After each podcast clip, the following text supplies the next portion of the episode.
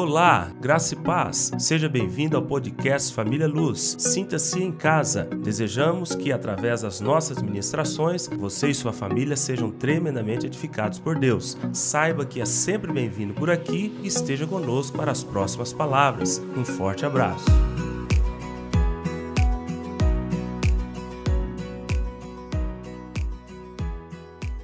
E hoje nós então vamos entrar nesse top, a felicidade pelo pranto. Parece até incoerente, né? a felicidade pelo pranto. Pode duas coisas andarem juntas, é, como nós estamos vendo aí? Pranto e felicidade? Será que o Senhor está falando, ah, como eu disse no domingo passado, para aquelas pessoas que ficam choramingando da vida, de que eles são mais felizes quando fazem isso? Será que esse texto se refere a, a uma profissão que nós tínhamos antigamente, chamado carpideiras, né? Aquelas pessoas que eram pagas para chorar profissionalmente. Será que o Senhor está falando para aquelas pessoas que ficam o tempo inteiro achando que o mundo conspirou contra eles, e eles ficam lambendo ferida e chorando? Mas o que realmente nós temos aí é uma mensagem dada por Jesus Ali estão dois grupos, nós colocamos dessa forma a multidão e os seus discípulos, e ele falando é, quais são as, as, os princípios daqueles que desejam caminhar sob, debaixo de autoridade do reino dos céus. Aqueles que, mesmo andando nessa terra, estão debaixo de um novo governo chamado Reino dos Céus.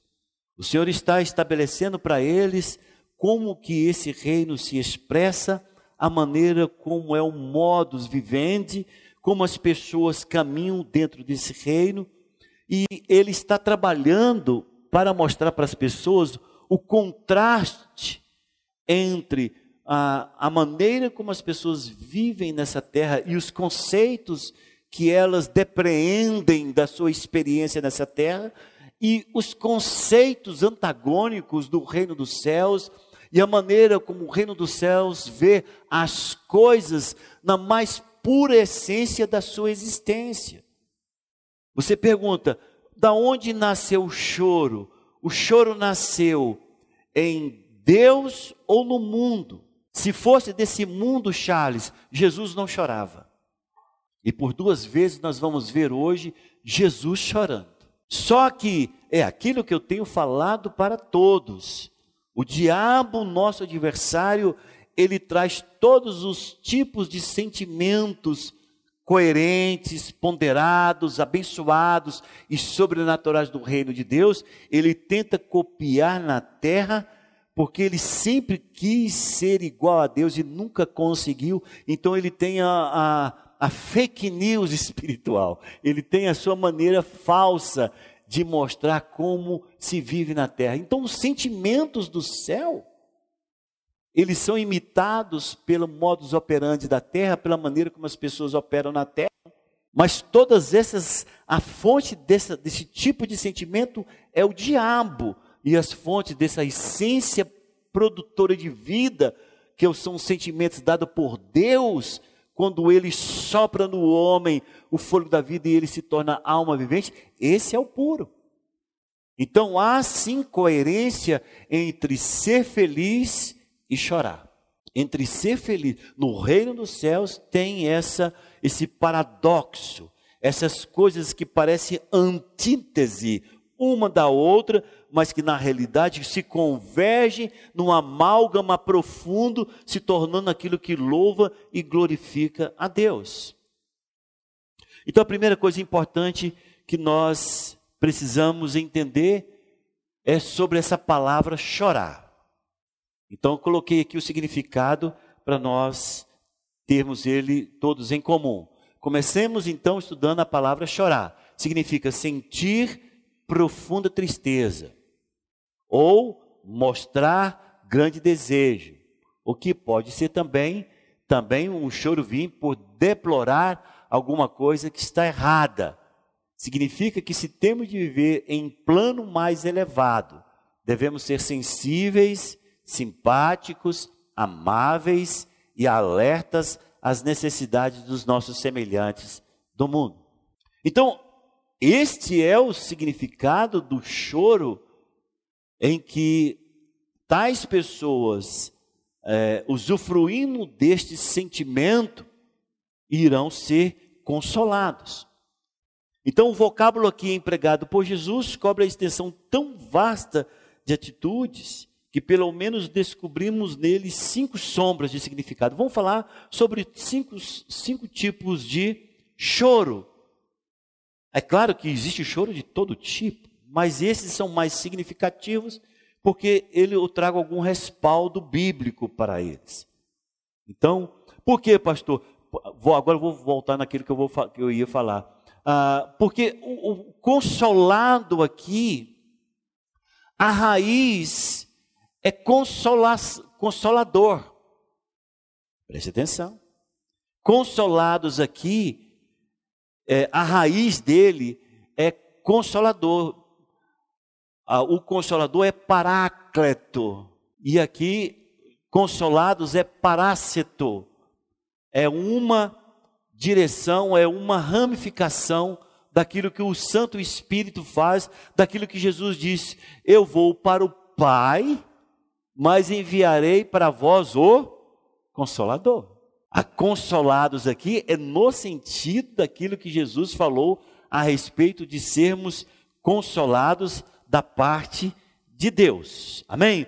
Então vamos trabalhar aqui alguns choros, que não é o choro da carpideira, não é o choro do mimizento, não é o choro do, do é, auto-piedoso, não, é o choro que realmente traz a essência e aquilo que nós podemos dizer que produz resultados no céu.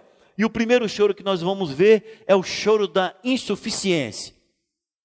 Você fala, nunca chorei desse jeito, calma. É, os, os, nomes, os conceitos podem ser diferentes daquilo que a vida inteira você é, talvez não tenha visto, mas o resultado pode ser o mesmo e você tenha sido um instrumento de Deus. E nós estamos usando aqui, nesse choro da insuficiência, Jeremias. Todas as pessoas que vão estudar o profeta Jeremias, ele é conhecido na nossa teologia, no estudo da nossa teologia, como profeta chorão. Ele é chamado de profeta chorão porque é um profeta que conhece as entranhas do povo de Israel. Ele conseguiu perceber a sujeira do povo de Israel, o pecado do povo de Israel. E ele chega ao momento em que ele olha para o povo de Israel e olha para Deus e ele está em pranto. Ele consegue dizer: Senhor, eu eu vejo que para o homem, o homem ele não consegue, ele não tem o entendimento de que ele não consegue nem ser dono do seu próprio caminho. Então lá em Jeremias 10, 23 diz: Eu sei, ó Senhor, que não cabe ao homem determinar o seu caminho, nem ao que caminha o dirigir os seus passos. Então a gente vê claramente que Jeremias olha para aquele povo e ele está em pranto dizendo: o povo que não sabe, eles pensam que manda neles mesmos, eles pensam que podem eles mesmos, eles pensam que eles têm a força e a direção para dirigir seus próprios caminhos, Senhor. E eu, pela visão que tu tens me dado, volto a dizer, preste atenção aqui, irmãos, uma coisa que você não pode perder de vista. Você fala, por que, que o povo não tinha tanta visão quanto os profetas, ou os reis, ou os juízes, ou os sacerdotes, porque este povo não tinha o enchimento do Espírito Santo. O enchimento do Espírito Santo, por isso que nós somos uma raça privilegiada, ele só veio a partir do Pentecoste, do derramamento do Espírito Santo sobre toda a carne. Então, todas aquelas pessoas que confessam o Senhor Jesus Cristo, eles são ressuscitados em seu espírito e eles têm a plenitude do Espírito Santo se eles quiserem. Então, quando você vê os profetas gemendo pelo povo, era um povo, o, o João Batista, como se você estivesse cuidando de quantos anos a tua criança tem? Cinco cuidar, cuidar de um milhão de pessoas com cinco anos de idade. É de você olhar as inocências do comportamento, as atitudes que tomam, não é? Às vezes você fala, meu Deus do céu, não tem senso de perigo nenhum, né, menino? E você olha, você tem, precisa de cuidar do tempo inteiro. Cuidar de um povo sem a revelação do Espírito Santo de Deus é de você cuidar de uma quantidade imensa de crianças sem nenhuma noção do que significa o espiritual da parte de Deus. Esse é o sofrimento. Um sofrimento também que você vê e o choro que você vê também em Isaías. Abra sua Bíblia em Isaías um pouquinho mais para frente aí, para trás, se você abriu em Jeremias. Isaías capítulo 6 é uma, uma referência muito conhecida de quando ele tem uma visão clara do trono de Deus, e aí ele faz uma confissão que é espetacular da insuficiência, Isaías capítulo 6, versículo 5. Então disse eu, Isaías está falando, ai de mim, estou perdido, porque sou homem de lábios impuros, habito no meio de um povo de impuros lábios, e os meus olhos viram o Rei, o Senhor dos Exércitos. Então, quando a pessoa tem uma visão da santidade, do poder de Deus, ele começa a lamentar não somente os seus pecados, a sua insuficiência, a sua pequenez, como também ele consegue perceber. E aqui, como Isaías era o profeta, ele percebia que o povo que ele carregava, sob a sua autoridade espiritual, era um povo pecador. Aí, irmão, esse pranto, o Senhor atende. Esse pranto, esse choro, o Senhor consola. É o choro que traz a presença de Deus. Salmo 34, 18. Então está aqui. Salmo 34, 18, que diz: Perto está o Senhor dos que têm o coração quebrantado e salva os contritos de espírito. Salmo 34, 18. Então, quando o Senhor está falando lá no Evangelho de Mateus a respeito do choro que vai ser consolado, você tem que compreender que o consolo que Deus está dando é para alguém que chora segundo o mundo espiritual da qual ele faz parte. E o mundo espiritual da qual nós fazemos parte é o reino de Deus. Ele não vai consolar aquela pessoa que fica o tempo inteiro lamentando porque o outro tem e ele não tem. Não, esse tipo de choro não vai ser consolado. Porque é um choro de autocomiseração, é um choro de autopiedade. Isso é um choro muito mais vindo de uma fonte errada, que é o diabo, que colocou nessa pessoa uma falsa insuficiência, uma falsa necessidade. Quando você pega algumas pessoas que têm esse sentimento de autopiedade, às vezes ele tem muito mais do que outras pessoas e ele está ali reclamando da vida e falando que Deus tem conspirado contra ele. O choro que o Senhor quer consolar mediante o consolador é o choro em que tem uma providência interior fortíssima no seu coração daquilo que precisa ser feito um desejo profundo daquilo que deseja, que você deseja ser feito na vida ou de um povo ou da, da, de uma nação, ou mesmo de um grupo, da sua célula, da sua família, de você compreender, Senhor, eles não sabem. Meu pai erra por uma ignorância terrível. Eu lembro isso há algum tempo atrás, ainda tem alguns resquícios ainda, em que os pais não tinham estudo nenhum como diz antigamente, era analfabeto de pai e mãe. Não tinha estudo. Essas pessoas às vezes tinham erros tão grosseiros. Mas quem é uma pessoa meramente estudado, um pouco estudado, olhava e falava: gente, ele erra por ignorância. Ele erra não é porque ele, ele é uma pessoa má, ele erra porque não foi ensinado, não, tem, não teve a instrução, não, teve, não teve um mínimo de conhecimento é, é, das coisas, de estudar um livro, de aprender, de falar, entender que isso aí é completamente errado o que ele está fazendo. Então nós, nós temos que compreender que quando nós choramos, nós temos que chorar, é como se as pessoas estivessem nesse nível.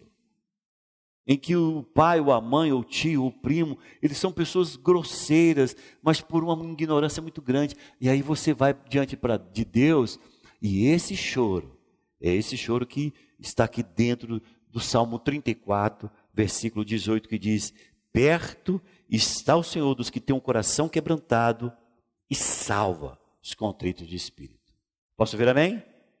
O segundo tipo de choro que nós vamos ver é o choro do arrependimento. Então, após a conhecimento, a, desculpa, após a consciência, o reconhecimento de nossa insuficiência, vem a compreensão da razão da nossa insuficiência. Qual é a razão da nossa insuficiência? O pecado. Nós temos já um entendimento claro que diz lá da carta de Paulo aos Romanos, que diz: todos pecaram e estão destituídos da glória de Deus.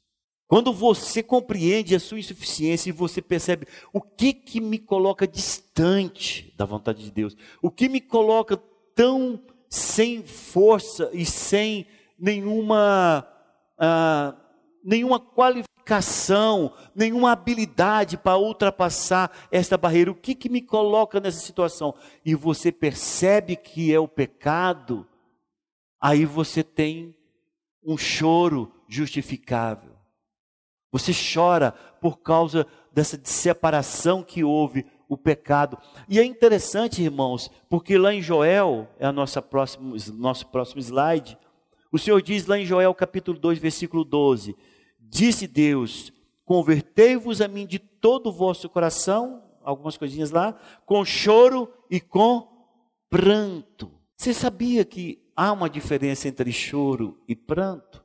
E você vai ver isso aqui em alguns versos, em alguns em alguns textos da Bíblia você vai ver choro e pranto. Por que converter com choro e pranto? A palavra chorar é essa mesmo de você derramar, verter lágrimas, proveniente de um coração quebrantado devido a uma determinada circunstância. E o pranto é o que acompanha o choro. É a mesma coisa de eu perguntar para o Gilberto: por que você está chorando? O pranto que vem com choro e pranto é a razão do seu choro. Porque o pranto original é lamento. Então, Imaginemos que você está pegando uma pessoa que ela está chorando. Você olha e vê que o choro dela é aquele que sai lá do fundo da alma. Porque tem vários tipos de choro, a gente consegue perceber, né, João? Tem um choro falso, aquele choro tal, e tem aquele choro que a pessoa está chorando lá do fundo da alma. E se você chega e pergunta, por que você está chorando? E ela começa a dar a razão do seu choro, isso é pranto. E o Senhor está dizendo que nós devemos nos converter a Ele com choro e pranto. O que significa? Deus quer ouvir isso de nós, Pai. minhas lágrimas vertidas neste momento é por causa do pecado que eu cometi diante do Senhor, meu Deus, e, e lágrimas descendo. E você está chorando está pranteando, você está chorando e está lamentando o seu estado deplorável, maculado, sujo, por causa do pecado. Vou pegar o texto completo aqui em Joel. Joel capítulo 2, versículo 12. Ainda assim, agora mesmo diz o Senhor: convertei-vos a mim de todo o vosso coração, e isso com jejuns, com choro e com pranto. Eu até coloquei aqui o original. O original pranto aqui é do hebraico misiped. Misiped que significa lamento. Então, qual é o outro tipo de choro? Esse choro em que você lamenta o pecado cometido. Então a Bíblia diz, está lá, arrependei-vos, pois, e convertei-vos para que sejam apagados os vossos pecados, de sorte que venham os tempos de refrigério da presença do Senhor. Atos 3,19. É o choro do arrependimento de você abrir mão, de você dizer: Eu não quero isso mais, Senhor, eu não tenho força Porque você pode estar cometendo pecado, irmão, e nem ter força para se livrar dele. Mas se você não é uma pessoa que tem a pureza do reino no teu coração, você nunca vai conseguir chorar e prantear. Você nunca vai conseguir chorar o seu pecado e dizer: Senhor, eu estou dizendo para o Senhor que essas lágrimas é a dor do meu coração pelo fato de eu não conseguir vencer esse pecado. Lamente com Deus, lamente com Ele. Ele quer ver o seu pranto e o seu lamento. Ele quer saber por que, que você está vertendo lágrimas. Por que, que essa dor no teu coração é tão forte que faz com que você chore? É esse pecado que está te levando isso? Lamente, fala, Senhor, é esse pecado. Eu não dou conta, eu sou surpreendido por ele, eu gosto dele. Confesse que você gosta e que você não quer gostar. Confesse que você é frágil, que você, que você não tem disposição eu não tenho disposição, meu Deus, para vencer esse pecado. Lamente o seu estado deplorável, porque você só vai ser consolado mediante as palavras do reino, se você tem um choro e se você tem um pranto. O terceiro tipo de choro é o choro do amor. Então está ali. Se você quer saber quanto você ama a Deus, observe bem quanto você ama os seus semelhantes. A sua compaixão pelos outros é medida certa de sua devoção a Deus. E isso me chama atenção. Porque nós poderíamos aqui estar dizendo, ah, pastor, o Senhor Jesus falou de algo que ele não fez, não é? Nós, o Senhor está falando sobre a bem-aventurança do choro, não tem nenhum registro que Jesus chorou, não tem, irmãos. Tem dois registros importantíssimos a respeito do choro de Jesus, ele chorou. E são dois exemplos magníficos do choro por causa do amor ao próximo. O primeiro está no Evangelho de João, capítulo 11, versículo 35. Vamos lá.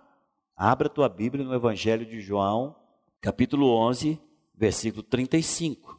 Essa passagem é uma passagem bíblica do momento em que o amigo de Jesus, chamado Lázaro, morreu, quem está caminhando para encontrar com Lázaro é a ressurreição e a vida, ele sabia quem ele era. Jesus não tinha crise de identidade. Quem eu sou? O que eu vou fazer agora? Não.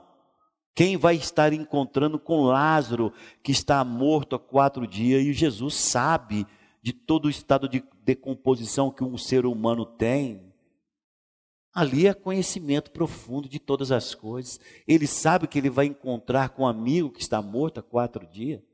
Ele sabe o, o odor, o fedor de uma carniça humana. E ele sabe quem ele é. Quem está indo ao encontro de Lázaro é a ressurreição e a vida. Tanto é que quando Marta ou Maria questiona ele a respeito disso, calma, eu sou a ressurreição e a vida. Mas não tira de Jesus o legítimo sentimento de amor e o que esse amor pode produzir.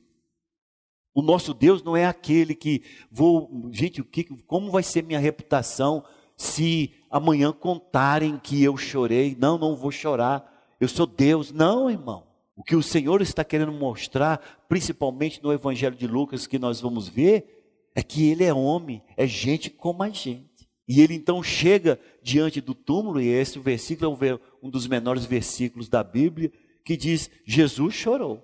Chorou por causa do amor que tinha por Lázaro. Chorou por causa de toda a situação, o lamento do povo, a dor que o povo está sentindo. Chorou por conta de Marta e Maria. Chorou por conta da situação, a, a, a pequenez humana, a, o fim do homem, a maneira como as coisas encaminharam no decurso da história. É esse Jesus que está ali olhando o seu semelhante e chorando. E eu digo para vocês, não foi aquele choro cinematográfico, não. Eu digo para vocês com muita certeza no meu coração. Porque quando o judeu chorava, todo mundo sabia, porque ele batia no peito, rasgava as vestes. Então, quando um judeu chorava, todo mundo sabia que aquilo ali era choro, porque ele não queria aquele choro, você entendeu? Aquele chorinho, entendeu? Maroto, não, é choro de verdade.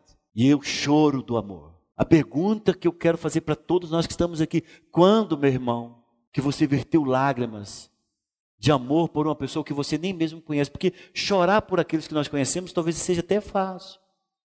Mas de você chorar, de ver uma pessoa lá nos vômitos dela, tomado pelo alcoolismo, pelos demônios do álcool, destruído nossa vida. Quando que foi que você sentou e chorou, sem saber quem é? E das pessoas perguntarem, é seu conhecido, Gilberto? Você fala, nunca vi. Mas olha o estado, cara. Olha o que, que o diabo faz com uma pessoa. Quando que foi isso, irmão? Que coração é esse que você tem? Porque o que o Senhor está reclamando e mostrando para nós o choro que vai ser consolado, ele quer fazer uma linda, profunda e total distinção da maneira como os fariseus choravam.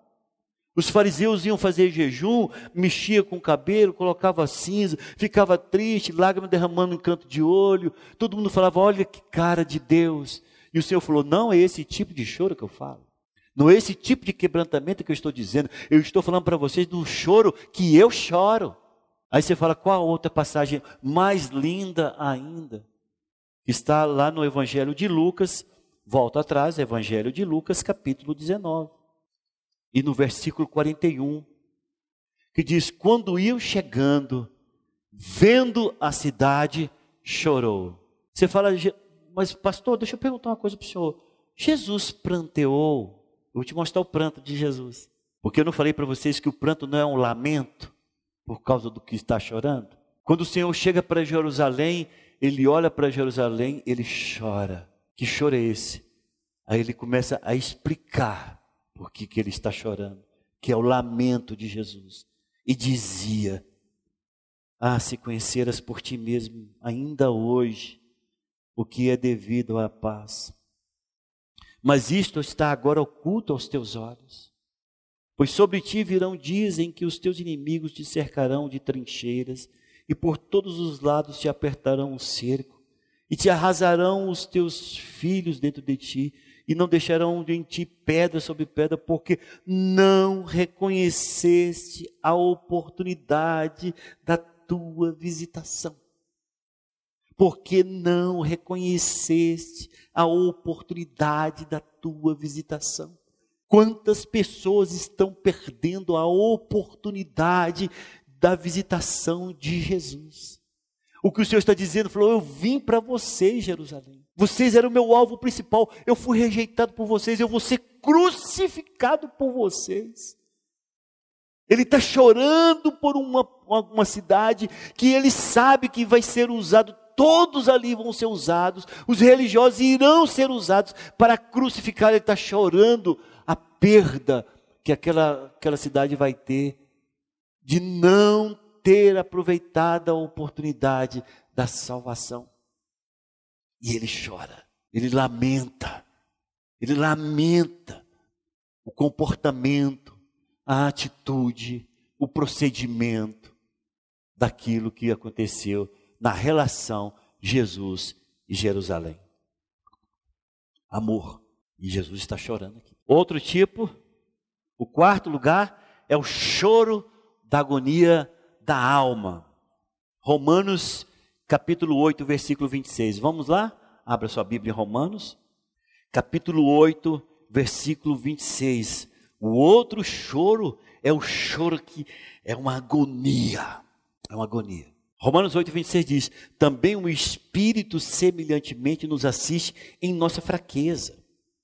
Porque não sabemos orar como convém, mas o mesmo Espírito é maiúsculo, é o Espírito Santo intercede por nós sobremaneira com gemidos inexprimíveis. Agora é importante ter, o Espírito Santo para esse choro acontecer. É importante você ter esse, o Espírito Santo, porque de repente, isso já aconteceu comigo algumas vezes. Não falo para vocês que isso é rotina. Deus está orando e de repente ser tomado pelo poder do Espírito Santo e orar em línguas numa agonia como eu nunca tive. Não é normal a agonia. É uma dor, Vitor. E que você, se você pudesse, você, nessa hora eu queria estar no monte, para ter liberdade de expressar o que está acontecendo no meu interior. Mas é o Espírito Santo te usando como canal. E você não sabe por quem você está intercedendo. E você não sabe por, que você, por quem você está agonizando. Pode ser até para sua esposa ou filho ou quem quer que seja. Mas pode ser por uma pessoa que você não conhece, mas como você é vaso e é canal desimpedido naquela hora, o Senhor está te usando. Porque, irmãos, é modus operandi do Espírito chorar.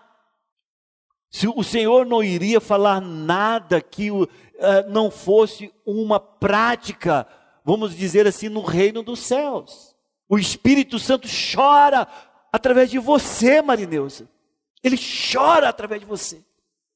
Ele precisa se expressar na terra e ele vai chorar através de você. E à medida em que se você dá liberdade, liberdade ao Espírito Santo de Deus de agir na tua vida, você se torna cada dia um instrumento usado na mão de Deus, e não tem coisa melhor, irmão, porque estes momentos em que o Espírito te toma e você mistura gemido com choro, com, com, com lágrimas e com aquela palavra falada em línguas que você não conhece, aquele se torna um momento tão forte e emblemático que te marca. Você tem retratos da tua história espiritual desses momentos. Isso marca. De maneira que você fala, eu sei quando que isso aconteceu, eu sei nessa situação, eu sei quando eu orei, eu sei o que foi. E muitos anos, ou circunstâncias, ou tempos depois, você pode ser bem, bem é, é, informado a respeito do porquê que você estava clamando daquela forma. Porque o Espírito depois testifica. Quando vem a resposta plausível da parte de Deus em determinada circunstância. Em quarto lugar, esse choro da agonia da alma. E por último, o quinto é o choro da aflição. Em lugar algum, Deus prometeu a qualquer pessoa e mesmo a seus filhos imunidade à tristeza, aflição, sofrimento e dores. Salmo de número 30, versículo 5.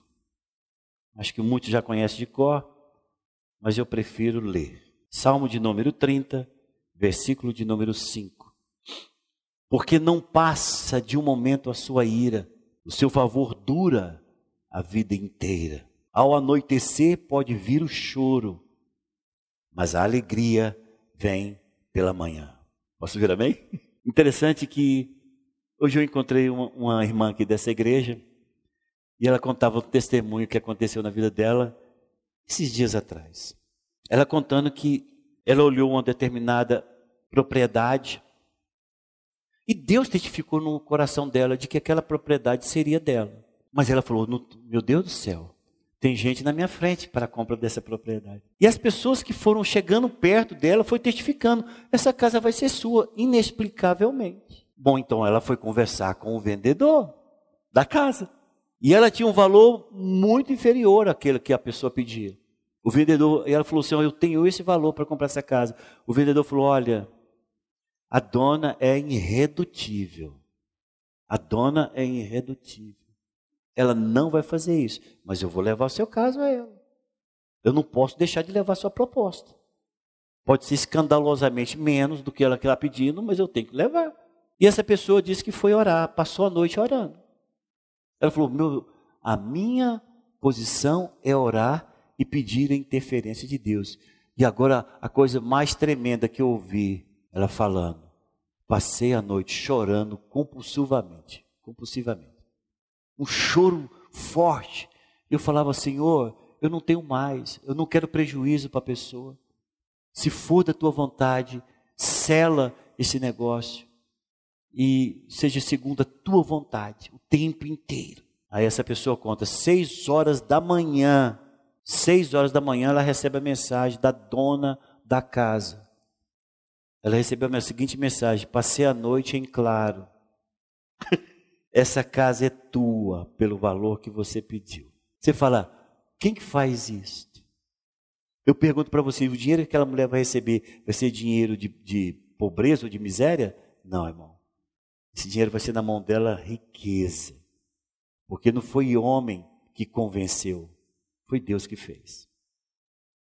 Então, choro tem que ter endereço, choro tem que ter lamento, choro tem que ter lugar aonde você vai derramar esse choro. A felicidade mediante o choro no reino dos céus, ele só será consolado se esse choro for um choro mediante o reino dos céus. Mas poderia ser que não acontecesse. Poderia ser que Deus falasse: Você não vai ter essa casa, ela não é sua, não vou te dá-la. Seria uma aflição. De alguma forma, esta pessoa seria consolada, porque o choro dela teve o endereço correto. Ela não invejou, ela não quis de graça, ela falou que tinha um valor para dar e a pessoa aceitou.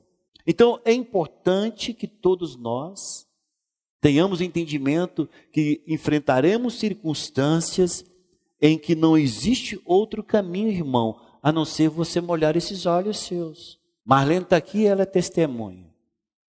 No tempo em que eu fui criado, a expressão máxima é: homem, no máximo, envermelha os olhos. Homem não chora. E eu vivi com esse estranho na minha vida muitos anos, até no meu próprio ministério. Eu achava que homem de Deus, homem forte, é aquele que não chora. Mas é o contrário. Você que está aqui, você é homem de Deus, você tem que aprender a molhar esses olhos seus com lágrimas genuínas diante do Senhor. Se você quer experimentar a consolação de Deus, você tem que saber chorar. Você não vai ter nenhuma experiência do consolo da parte de Deus na sua vida, se você não tiver os seus olhos molhados de lágrimas. Se você não for uma pessoa que se quebranta diante de Deus. Aí eu mudei a minha confissão. Eu falo: homem que é homem chora, não tem vergonha. Ele não tem reputação a ficar tentando brilhar como se fosse uma auréola. Não, homem que é homem chora, mas tem que saber para quem. E em que circunstância? Você tem que chorar para Deus, para o Senhor Jesus. Então, há consolo no choro, porque sabemos que Cristo está conosco. Ele disse: Eis que estou convosco todos os dias até a consumação do século. O sofrimento é suportável quando não nos encontramos sozinhos.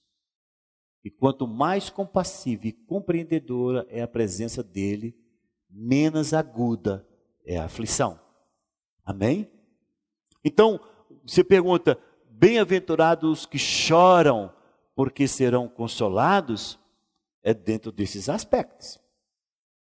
Bem-aventurados que choram, porque serão consolados, não é um choro hipócrita, não é um choro teatral, não é um choro de autopiedade, não é um choro de autocomiseração, não é um choro de raiva, não é um choro é, é, de remorso, não, meu irmão. O choro que será consolado é no padrão do reino. O choro que será consolado é esse em que tem endereço correto. Suas lágrimas, elas serão colhidas para o reino de Deus porque você não somente chora, mas você lamenta, você pranteia, você fala a Deus, a dor do teu coração, não é aquele choro moado, não é aquele choro escondido, não é aquele choro raivoso, não é isso que Deus está falando. Ele está falando para um povo que era acostumado a chorar e viu muitos falsos chorões na época. Ele está falando para um povo que na época tinha as carpideiras, o povo pago para chorar. Ele está falando de uma época em que os fariseus fingiam que choravam. Ele está falando de uma época em que as pessoas é, tinham um comportamento muito doído por conta da pobreza existente na época e chorava. Mas chorava de raiva, chorava de autopiedade. E o Senhor está falando: eu quero realinhar com vocês esse sentimento importante do qual eu usufruo, eu choro. O Senhor está dizendo. Eu quero que vocês chorem segundo o padrão do reino, porque este choro, ele se mescla com felicidade. É o sorriso no coração de quem lamenta. Eu sei que é complicado entender isso. É alegria no coração de, daquela pessoa que está vertendo lágrimas. É difícil compreender isso, porque isso só se compreende se você nasce em uma outra esfera de vivência, que é o reino dos céus. O reino dos céus é tudo contraditório ao reino da terra. E o que o Senhor deseja é que tenhamos uma igreja com seus olhos molhados, que saibam chorar diante do Senhor e clamar para que essa igreja seja uma referência nesse setor e aqui seja um lugar onde as pessoas possam vir e encontrar consolo. E é, vai depender do seu choro também. Queremos o seu pranto, irmão. Queremos o seu choro e queremos o teu pranto em favor dessa igreja. Posso ouvir amém?